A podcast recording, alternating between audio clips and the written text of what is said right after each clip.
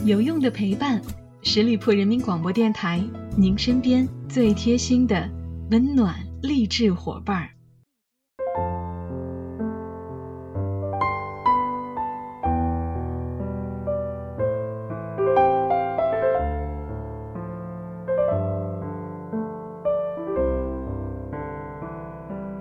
有用的陪伴，十里铺人民广播电台，您身边最贴心的温暖励志伙伴儿。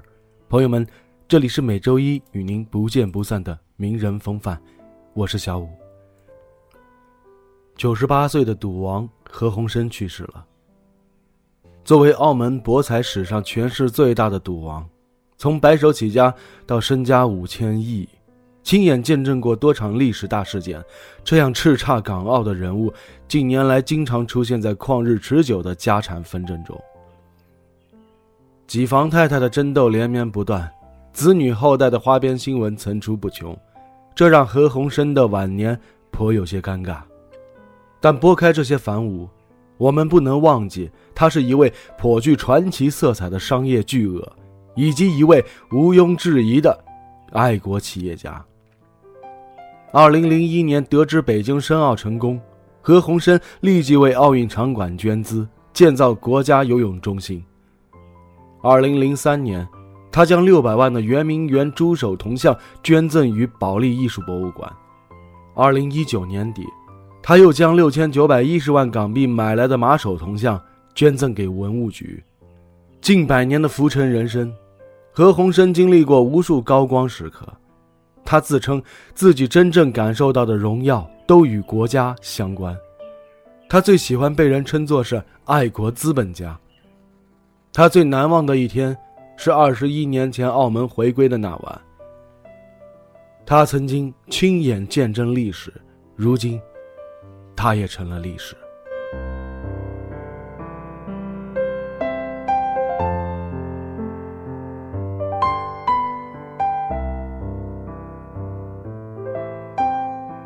年轻时的何鸿燊简直是情圣下凡。他年轻多金，家世好，欧亚混血使得他的身材高大，仪表堂堂，英俊的脸庞上鼻梁高挺，在贵族学校培养出的绅士风度，也会在社交舞会上讲俏皮话，引得名媛淑女们花枝乱颤。张爱玲的笔下，沉香穴第一炉香里的香港第一美男乔其乔。仿佛就是为何鸿燊量身定制的。但倘若把他比作这类游手好闲的小开，又着实委屈了他。乔七乔他们还在祖辈庇护下泡妞的时候，何鸿燊早就拿命换钱了。二十一岁的何鸿燊靠着押船生意起家，所谓押船，实则是走私。二战的枪林弹雨里边，这行当的危险系数不言而喻。二十二岁。他就赚到了人生的第一个一百万，贫穷贵公子由此发家。十几年后，他摇身一变成为了赌王，垄断了澳门的博彩行业。事业最鼎盛的时候，整个澳门全年的收入当中有一半都来自何家交的税，三分之一的澳门人为他打工。那真是一个最好的时代。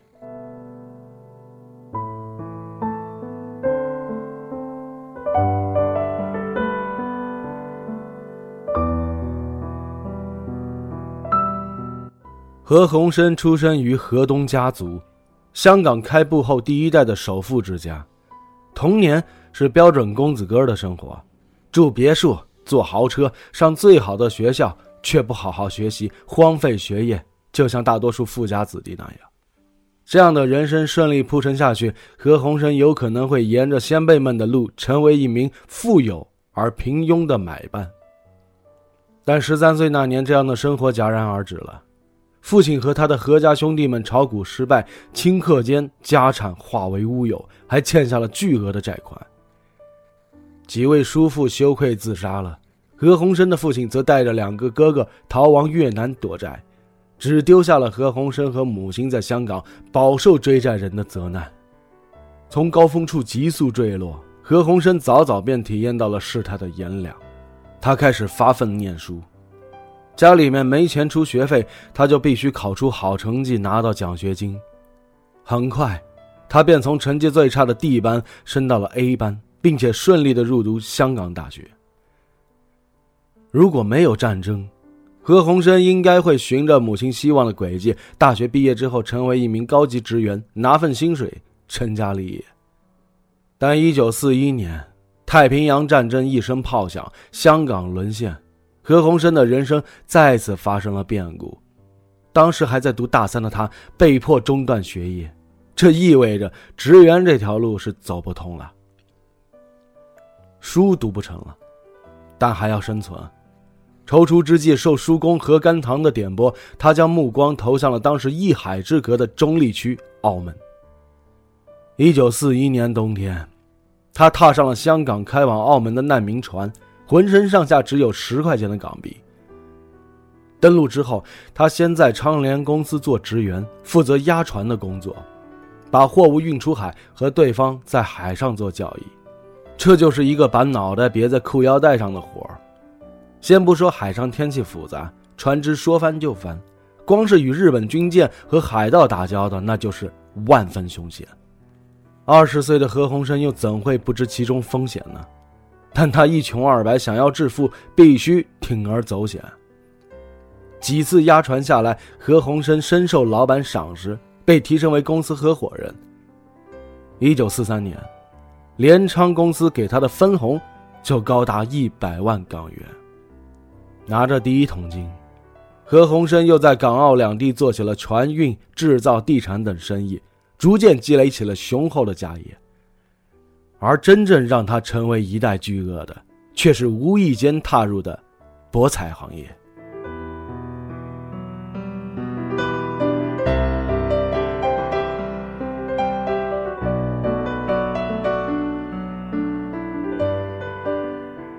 一九六零年。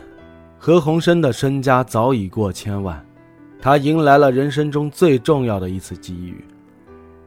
这一年，澳门原来赌牌的持牌人傅老荣去世了，各路人马重新竞争赌牌的许可证。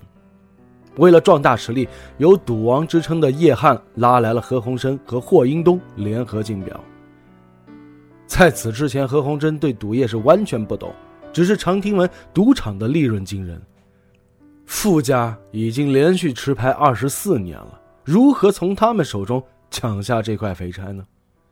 于是何鸿燊调整策略，开出了一个让澳门政府无法拒绝的条件：如果拿到赌牌，他将拿出赌业收入的百分之十用作慈善，其余的百分之九十则通通用来在澳门投资。总之，从赌场赚来的钱全部用来建设澳门。这让许多人疑惑：赚的钱都用来做慈善了，岂不是白忙活一场？其实何鸿燊另有远谋，他早就已经规划好了未来的发展模式。我们的公司不是纯粹的赌博公司，而是以旅游博彩为主的综合性公司。除了经营赌场，我们还经营酒店业、餐饮业、娱乐业、客运业、房地产等等等等。这些收入我们可以自由支配，如果搞得好，其他的收入会远远超过赌场的收入。这样做虽然赌场在账面上没有一分钱的盈利，只要赌场生意好，大家还是有钱花的。总之，我们不要追求账面上的盈利，立足繁荣澳门这一点是不可丢的。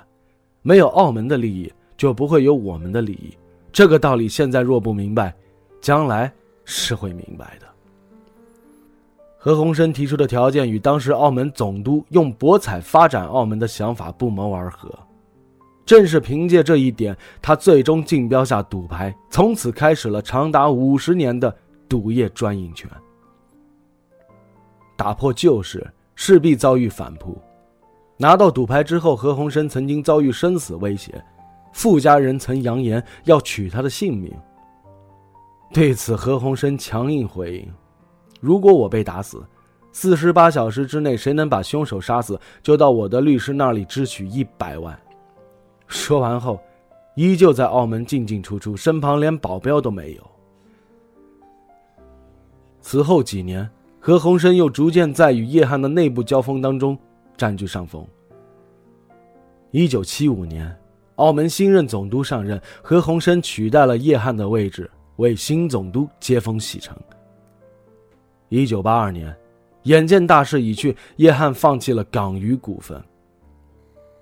旧赌王纷纷离开，叶汉走后，何鸿燊完全主导了澳门博彩行业，新一代赌王就此诞生。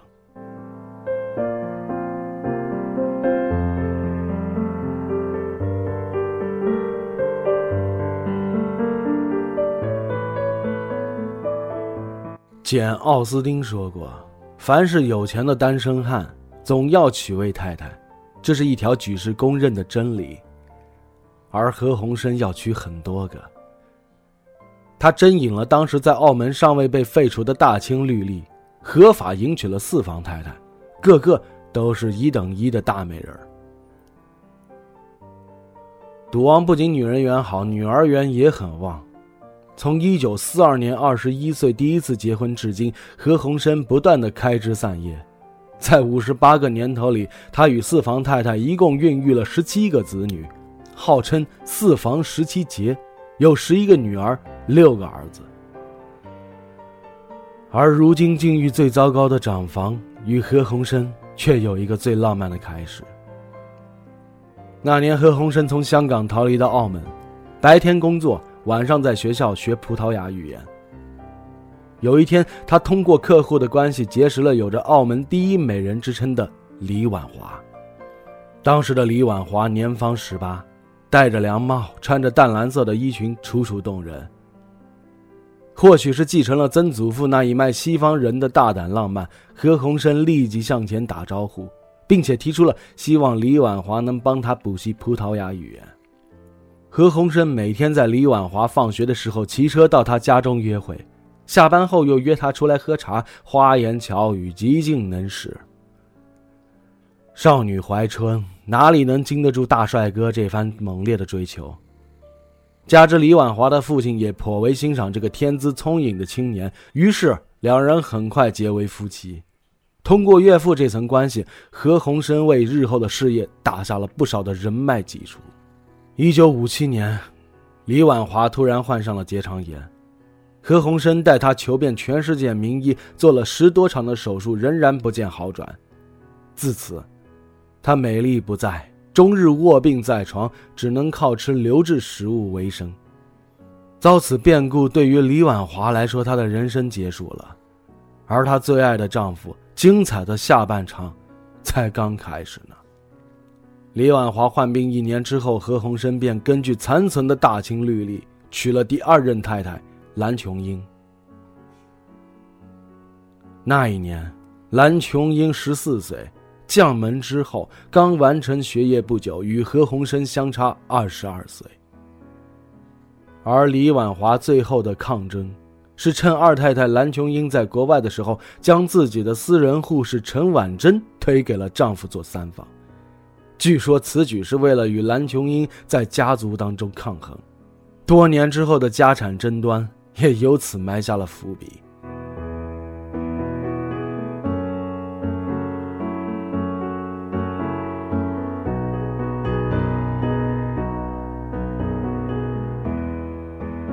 那是一九八五年，何鸿燊六十四岁，陈婉珍三十一岁，她出身普通，也没有前两位太太那么漂亮。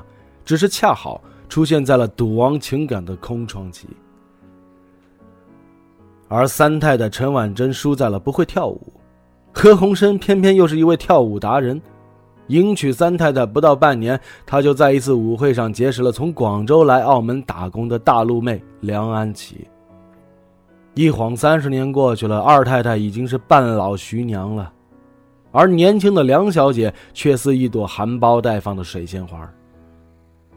何鸿燊自己呢，六十五岁了，年轻时的茂密的头发差不多秃光了，英俊的脸庞干瘪下去，身材走了样，但谈及男欢女爱，却仿佛依然能向天再借五百年。赌王会老，但他身边的女人永远年轻。至于曾经的澳门第一美人李婉华，在爱人迎娶二房之后，便独守澳门旧宅，深居简出五十年。一九七三年。他在葡萄牙遭遇了离奇车祸，脑部受重创，醒来之后丧失了大部分的记忆，行动困难。然而八年之后，独生子何猷光在葡萄牙同样遭遇车祸去世。长女何超英听闻这个消息，急火攻心，最终竟然致使精神失常。李婉华从此一蹶不振，于二零零四年凄然离世。赌王的四房太太当中，她的物质所得最少，仅有一套澳门旧宅和数额不明的赡养费。李婉华去世的时候，澳门特区下半旗致意，提醒着世人她曾经的显赫与荣耀。三女儿何超贤总结母亲的一生的时候，沉痛地说：“她没有对人做过任何坏事，却要承受着很多的病痛，上天对她太不公平了。”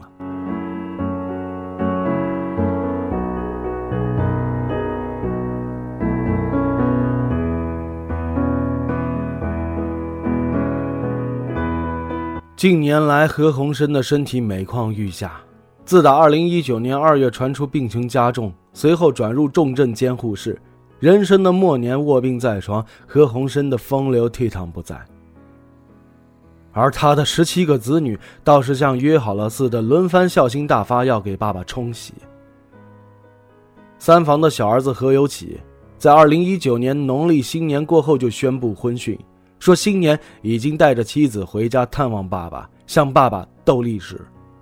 另一边四房更不甘示弱，小儿子何猷君不仅成功求婚了超模奚梦瑶，婚后不到半年，奚梦瑶还为诞下何家长孙，给爸爸来了个双喜临门。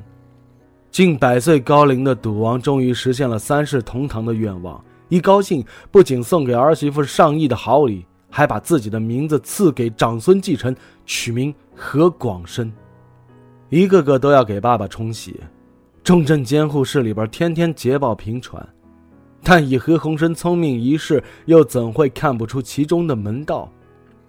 赌王家大业大，财产分割问题多年来备受关注，几房之间的明争暗斗精彩程度堪比清宫剧了。这一摊子鸡飞狗跳的剧情。都由赌王五千亿财产而起，而这五千亿正变得岌岌可危了。如今澳门共有六张赌牌，其中三张归属何家名下，还算勉强能够维持着半壁江山。而单论靠博彩挣钱的能力，何家已经不及后来者们了。另外三张澳门赌牌的拥有者，其公司市值分别为三千亿、两千亿、一千亿港币。而何家的三家博彩公司市值都仅有几百亿港币，所有的这六块赌牌都将在二零二二年到期了，何家将面临着续牌的挑战，各方势力虎视眈眈，就像何鸿燊当年抢夺傅家的牌照那样。只道是三十年河东，三十年河西，一片内忧外患之中，不知道赌王的五千亿家产届时还能剩下多少呢？可惜何鸿燊没能等到那时候。据报道说，在离世的前一晚，在家人的陪同下，何鸿燊一度睁开双眼，但由于身体衰弱，不能再打强心剂了。或许对于身后的乱摊子，即便是赌王，也难以瞑目啊。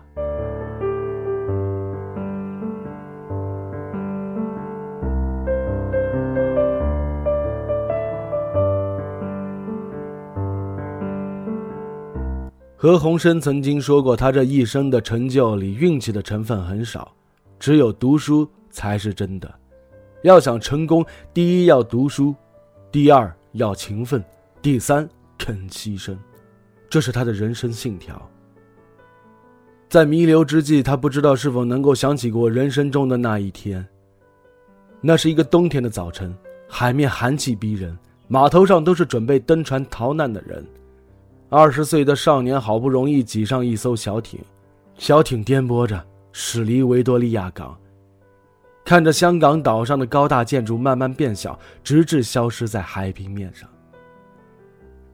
终于踏上了对岸的澳门土地。少年回望着身后茫茫海水，他攥紧着手中的十元港币，心中暗暗发誓：我可不是来避难的，我是来闯天下的。混不出来，我就不回去了。”立下豪言壮语的少年什么都没有，但仿佛整个世界都在他脚下。那时候的何鸿燊还不知道，就在这片土地上，他将遇到一个重要的人，开启一个属于他的时代。好了，亲爱的听友们，感谢大家收听本期的《名人风范》，我是小五，我们下期节目再会喽，拜拜。